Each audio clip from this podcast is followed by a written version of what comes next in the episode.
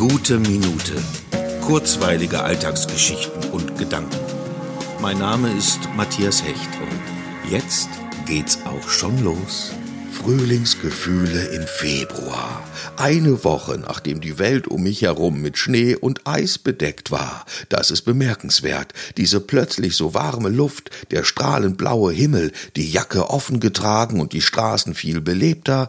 Der erste Hauch des Frühlings küsst uns sanft auf die Wange und sagt herzlich Hallo.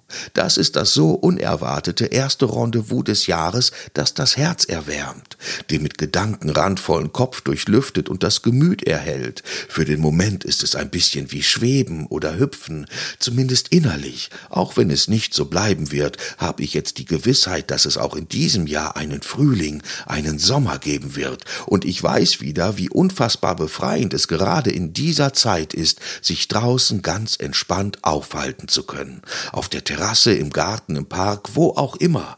Es wird langsam Zeit, die Wohnungen wieder zu verlassen.